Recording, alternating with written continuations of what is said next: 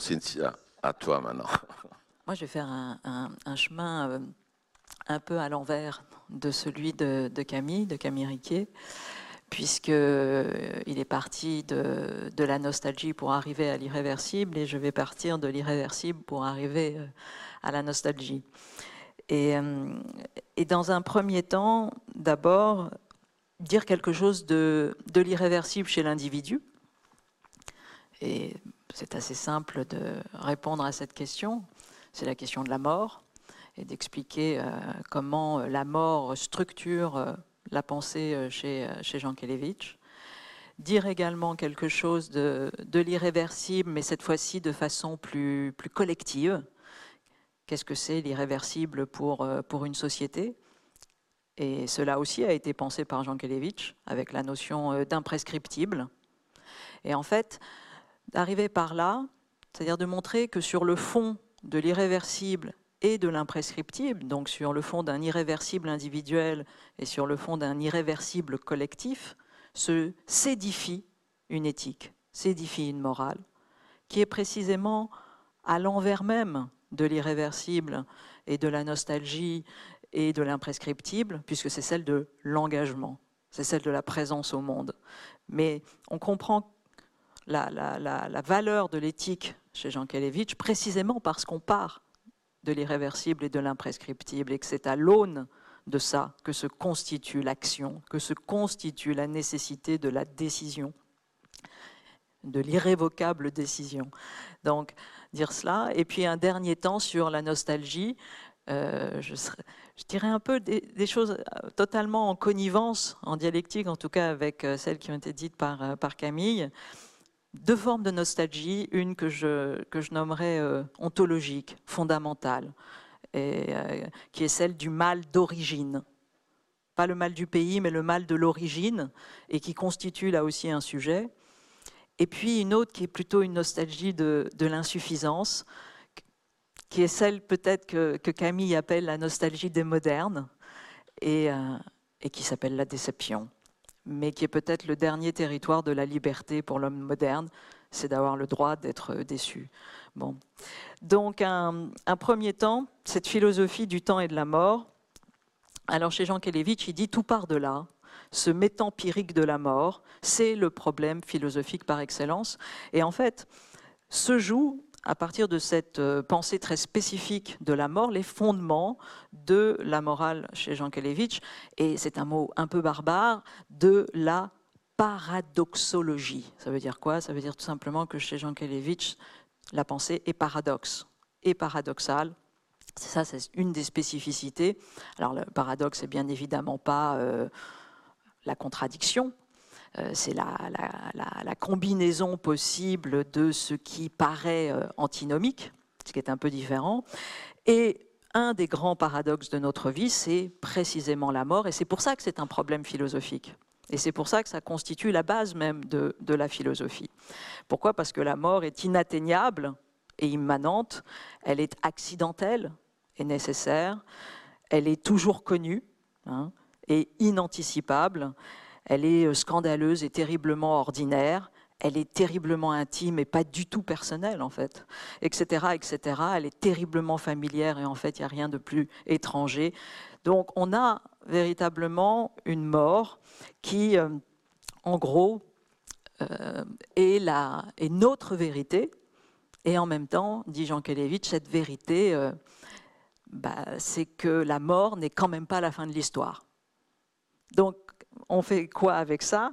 C'est que voilà, l'homme va être constitué, la création de son sujet, sa subjectivation va être constituée par le fait que l'expérience la plus essentielle pour lui est précisément celle qu'il ne peut pas faire. Et donc c'est ça, une, euh, voilà, comment la mort nous façonne en creux, hein, comme un sculpteur invisible, comment elle trace comme ça la phénoménologie de nos vies. Et elle est, il a cette formule magnifique, qui est notamment euh, l'un des titres d'un livre, c'est qu'il dit c'est rien.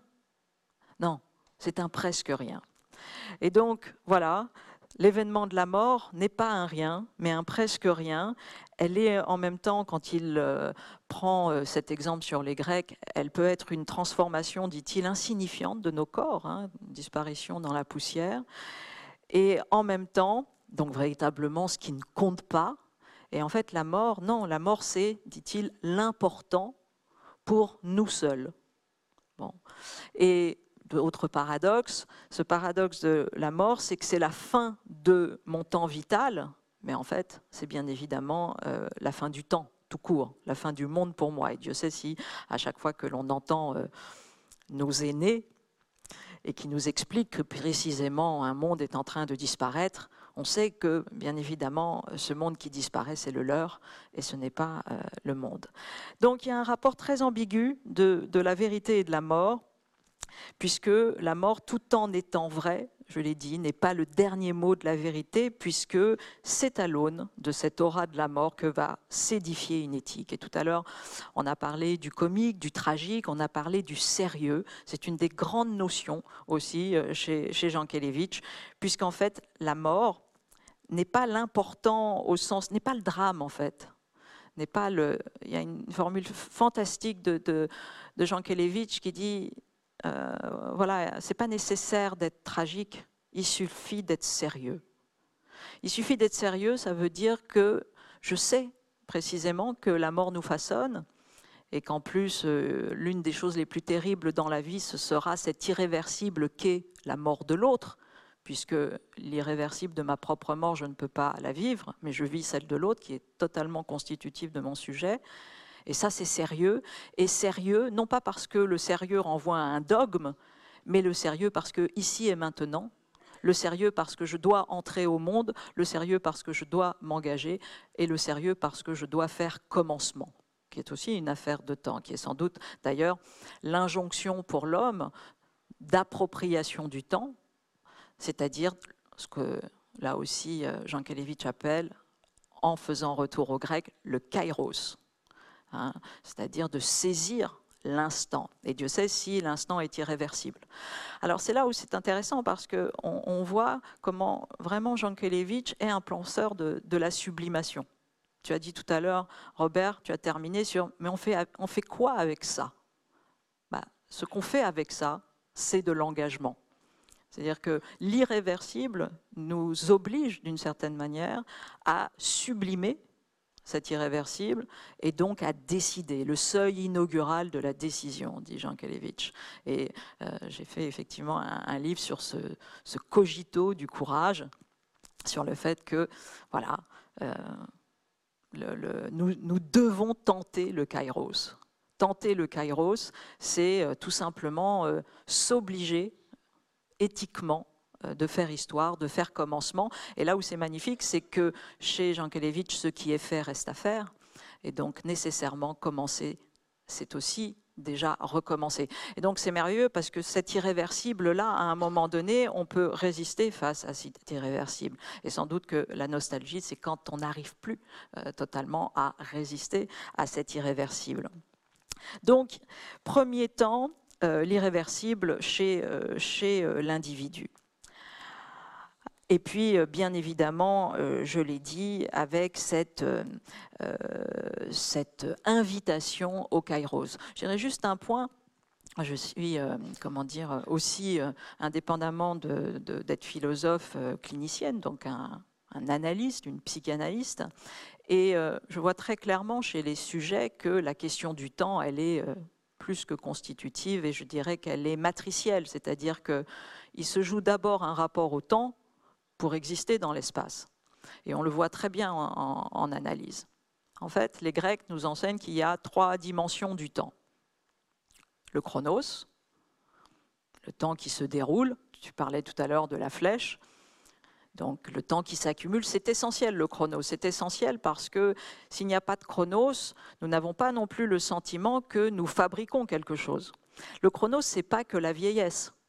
C'est pas mon Dieu, euh, je suis de plus en plus atroce. C'est mon Dieu, euh, j'ai une maison, je viens de construire une maison, j'avais une planche de bois et puis là j'ai fait une cabane, euh, j'avais euh, écrit quelques lignes et puis là il y a un livre. C'est-à-dire qu'il y a une possibilité dans le chronos de commencer à accumuler quelque chose. Il n'y a pas que le chronos comme ennemi, hein, ça peut être aussi un allié tout de même, de se rassurer qu'il y a une, espèce de matérialisation hein, qui fait que l'épanouissement est possible dans le chronos. Mais si on fait que du chronos, on a un sentiment terrible de mort parce qu'on est pris, ça s'arrête jamais, euh, on a un sentiment que ça passe trop vite, etc. Et donc, pour résister à ce chronos, il faut, euh, disent les Grecs, faire de l'aion.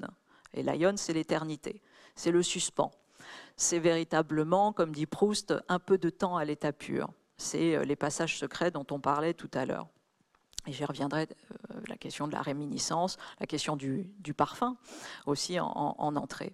Donc l'ion, c'est essentiel, c'est la manière de sublimer. C'est-à-dire que le temps passe, passe, tout le temps passe, et puis tout d'un coup, je tombe amoureux, ou amoureuse en l'occurrence, si je veux un tout petit peu m'investir dans mon exemple, quand même, ça rassurera aussi mon mari. Donc, donc amoureuse, je me tourne vers Robert, et tout d'un coup, le temps se suspend.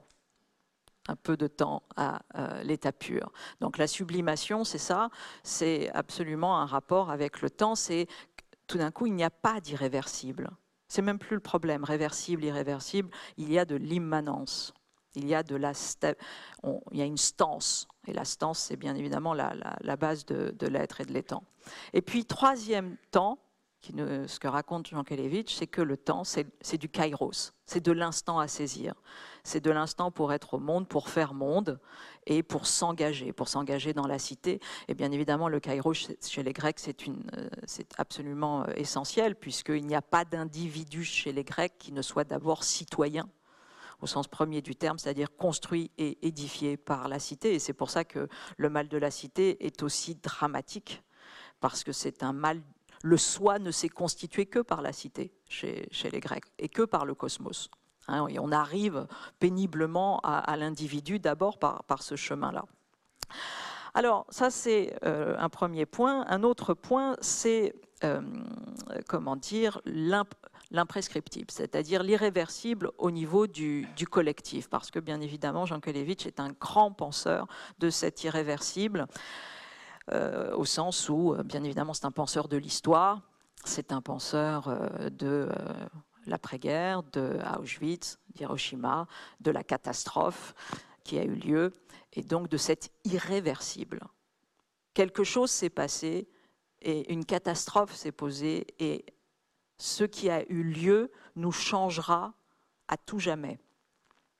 Et donc, l'imprescriptible, c'est véritablement le fait de marquer comme ça l'effondrement euh, humaniste, l'effondrement des, Lumières, mais en même temps, encore une fois, de nous obliger à produire une éthique. Et, là, c'est très intéressant ce qu'il dit sur le passé et comment on doit comprendre euh, la, la conjugaison du passé et comment le passé, quand on fait par exemple une commémoration, comment cette commémoration en fait nous oblige d'avoir une utilisation euh, du, euh, comment on pourrait dire, une futurition entre guillemets à partir du passé. Le passé doit être futurisé.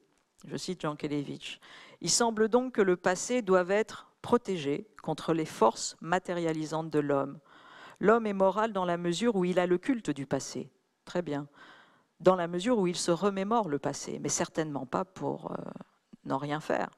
Le passé devient ici une sorte d'avenir. C'est une tâche tournée vers l'avenir.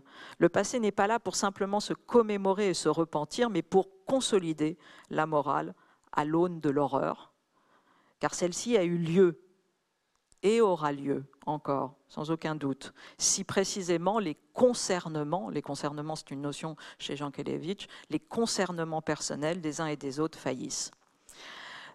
Or, tout, vient euh, se confronter, euh, tout conspire d'une certaine manière à empêcher euh, la dynamique vaillante de la, morale. Pourquoi? Parce qu'il y a d'abord l'oubli des individus, les premiers à oublier effectivement. Il y a le négationnisme aussi, le déni. Donc il n'y a pas simplement l'oubli, il y a le déni de l'irréversible, il y a le déni et l'oubli de l'irréversible. Et puis il y a une chose terrible, et c'est un texte magnifique, c'est précisément dans ce court texte, euh, l'imprescriptible, il y a la nature. Il y a la nature qui vient euh, presque empêcher l'irréversible. Pourquoi? Parce que, hein, on se rappelle, c'est ce, ce texte magnifique qui fait que la nature crée du réversible alors qu'il faudrait de l'irréversible pour qu'il y ait enfin une morale, pour qu'enfin qu'on se rappelle que quelque chose s'est passé et que non, ça change à partir de ça. Et non, la nature arrive, les printemps arrivent, et le verre arrive, et l'herbe arrive sur Auschwitz. Et de fait, simplement si on se réfugie dans la nature, chose splendide, l'éthique possiblement peut disparaître. Et c'est pour ça sans doute que l'éthique est définitivement euh, une décision euh, de, l'homme et une nécessité de penser, encore une fois, euh, cette, cette imprescriptible. Et il n'y a que l'éthique pour fonder l'irréversible. Parce que si on, se confie, si on confie l'irréversible à la vie, la vie est terrible. Et la vie, bien sûr, comme ça, elle donne vaguement une illusion d'irréversible. Mais en fait, cette affaire-là, comme elle est immense, il y a du réversible permanent. Mais il se joue de façon, encore une fois, collective.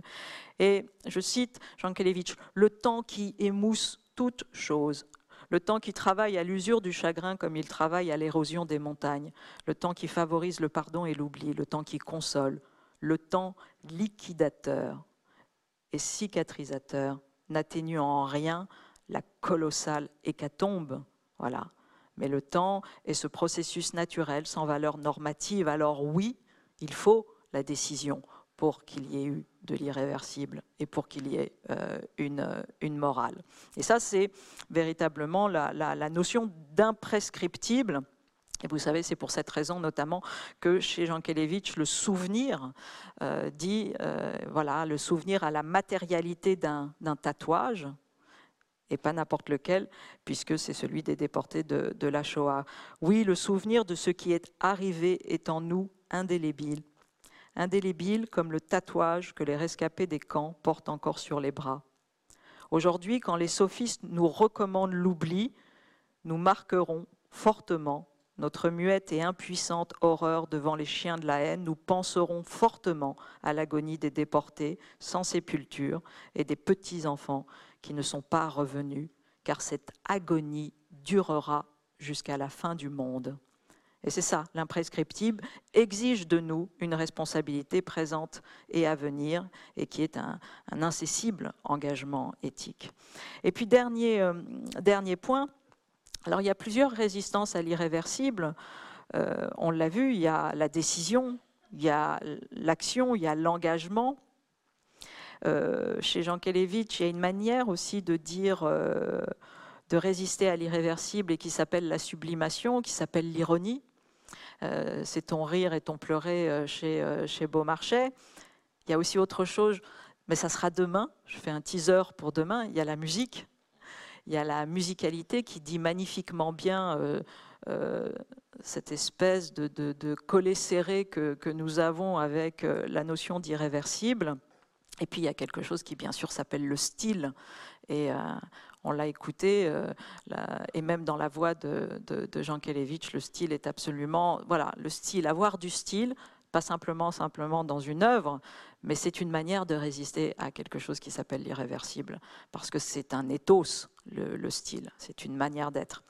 Alors, pour la nostalgie, euh, deux points, et puis comme ça, on, discutera euh, euh, et on échangera euh, plus rapidement.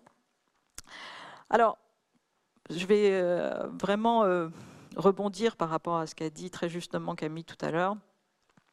Euh, il y a la nostalgie, euh, la nostalgie essentielle, c'est-à-dire euh, pas simplement le, mal du pays, mais comme dit Jean Kelevitch, l'espace nostalgique. Et l'espace nostalgique, alors bien sûr, ça renvoie au, pathos d'exil, au sentiment de, de, ne pas avoir de lieu propre, mais en fait, nous tous, sans avoir été des exilés, nous n'avons pas de lieu propre. Et c'est ce que raconte très bien euh, Aristophane euh, aussi dans le banquet euh, de Platon, c'est-à-dire qu'en gros, nous sommes constitués, nous tous ici, par quelque chose qui s'appelle la nostalgie de l'un, la nostalgie de l'unité, la nostalgie de la matrice. c'est ça qui nous, la nostalgie d'une origine totalement fantasmatique. Et là aussi, la clinique analytique raconte ça. Il n'y a pas besoin d'être un orphelin pour chercher toute sa vie l'origine. C'est une question qui nous constitue. Et c'est précisément la sublimation de ce manque qui construit un sujet. Donc cette nostalgie-là, je dirais qu'elle est euh, non pas merveilleuse, mais elle est euh, ontologique, elle est constitutive de l'être. Et puis il y a une autre nostalgie, euh, qui est celle effectivement très bien racontée par ce 25e chant chez Jean Kelevitch, quand Ulysse rentre à la maison. Donc je, ne vais pas la refaire puisqu'elle a été déjà parfaitement comptée. Et effectivement, Ulysse, tant qu'il n'était pas là, il ne rêvait qu'à une chose, à Pénélope. Voilà, c'était et puis précisément à ce merveilleux là-bas qui s'appelle la terre natale. Et puis il rentre. Et là, c'est un peu la panique. Et il ne pense qu'à une chose, c'est à ce merveilleux là-bas effectivement toutes ces occasions euh, possiblement perdues. Il pense euh, à, Calypso et il, fait cette expérience euh, qui s'appelle la, déception. Et en fait, on voit très bien que cette nostalgie, là pour le coup, elle relève d'un pathos et d'une pathologie, puisque c'est quoi? C'est un irascible désir de vouloir regretter quelque chose. C'est ça qui se joue. Il se joue le désir d'être déçu terriblement. Et ça, ça s'appelle un fantasme. Et ça, ça s'appelle bien sûr euh, le fait que, euh, voilà, il ne s'agit pas du tout de revenir au pays, puisqu'il n'y a pas de pays. Puisque quand je reviendrai au pays, ce pays n'existe plus. Donc ce pays ne peut que m'offrir la déception. Et donc, bien évidemment, je suis sans cesse dans un rapport fantasmatique. Et c'est ce que euh, Lacan euh, exprime très bien quand il fait la différence entre euh, la, symbolisation, hein, l'imaginaire, et puis le réel. Voilà, le nostalgique, c'est celui qui ne sait pas symboliser. Et bien évidemment, il est perdu dans le fantasme. Le réel lui est insupportable. Et le fantasme, bah, voilà, les cliniciens le savent, le fantasme produit de la douleur, nécessairement. Voilà, dans un premier temps, une petite montée, maniaque, et dans un deuxième temps, un grand désastre dépressif. Bon, donc euh, cette nostalgie de, l'insuffisance, euh, c'est vrai que, voilà, dans un premier temps, euh, c'est une vérité pour nous dire nous sommes des séparés nous sommes constitués par la séparation et en même temps la séparation c'est la base de la liberté et je pense que c'est véritablement euh, un grand chemin que d'expérimenter cette séparation. Deuxième temps, bah, il faut sublimer la séparation parce que quand on sublime pas la séparation, bah, on va vers le ressentiment, on va vers la nostalgie au sens de déception. Et on va vers un fantasme qui est euh, véritablement euh, l'antithèse, encore une fois, d'une liberté. Voilà, je vous remercie. Merci beaucoup et puis à la prochaine fois.